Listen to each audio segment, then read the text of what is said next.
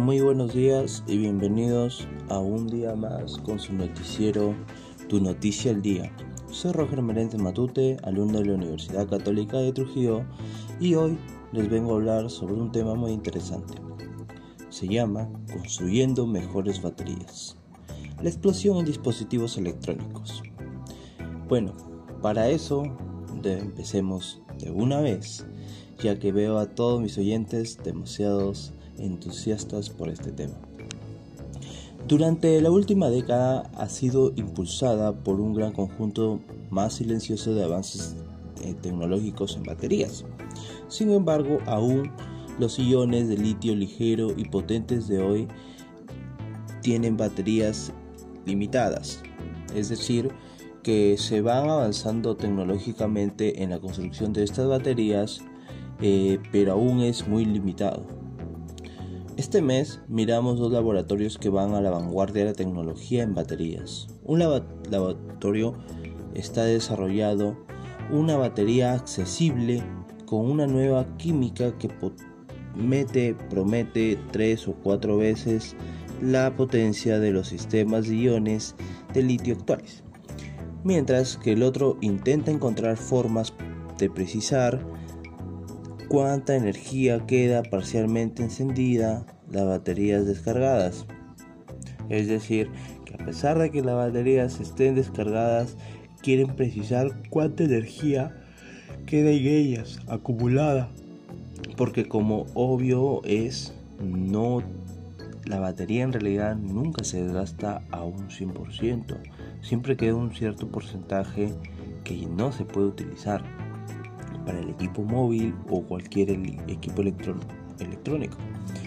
Investigadores de la Universidad de Monsanto de Australia han desarrollado y están a punto de comercializar una batería estable de litio y azufre que es cuatro veces la densidad de potencia del ion litio convencional de las baterías. La batería hecha de litio y tan económica de materiales como carbono y azufre tiene una estabilidad mucho mejor que pasadas baterías de litio y azufre. En teoría, un sistema promete que 4 a 5 veces la densidad de energía de una batería de iones y litio sea más rentable.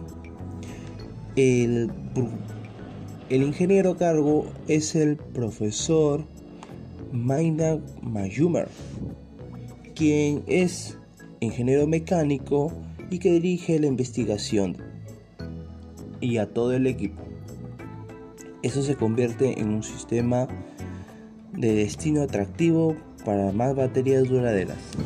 Mientras que otros equipos han intentado estabilizar los sistemas al incorporar el material de azufre en una malla apretada, encontró que cuando los iones de litio se movían a través de electrolitio en el electrodo, los iones reaccionaron con azufre y provocaron a hincharse.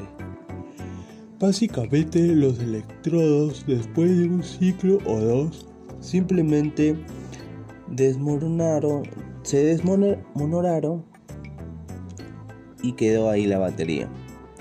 Los electrodos de, azufre simplemente no podían manejar la cantidad de estrés causado por la reacción del litio con el azufre. En cambio, el equipo utilizó materiales económicos para crear el que llamó una arquitectura de puente, un concepto tomado de las teorías de aglomeración. Esto implica el uso aglutinante fuerte que forma un vínculo estrecho de iones con azufre mientras dejas la mayoría de las superficies de las partículas de azufre libres para interactuar con iones de litio. También tenía más espacio interno para expandirse y aceptan iones de azufre, especialmente en comparación con mallas del pasado. Bueno, de hecho, nos comenta Mayumdar que se volvió y vieron que este tipo de comportamiento se había informado antes pero en productos farmacéuticos de fabricación. Es emocionante que pudiéramos llevarlo a la creación de estas baterías más potentes, las pilas, los motores y todo diversas cosas.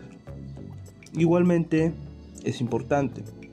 Solo esto da un simple giro a la química con uso de elementos comunes disponibles comercialmente, lo cual significa la fabricación de estas baterías más potentes que deberían encontrar, no deberían encontrar sobre todo un cuello de botellas. Ahora se centra en la ampliación. Actualmente estamos trabajando en estudios piloto y evaluaciones para comprender las necesidades del cliente, así como fabricar estas baterías a gran escala. Y se sigue entusiasmando con el potencial de la batería para mejorar muchas aplicaciones del mundo real. Esto sobre todo para buscar un mayor rendimiento y mayor durabilidad de estas baterías en su uso.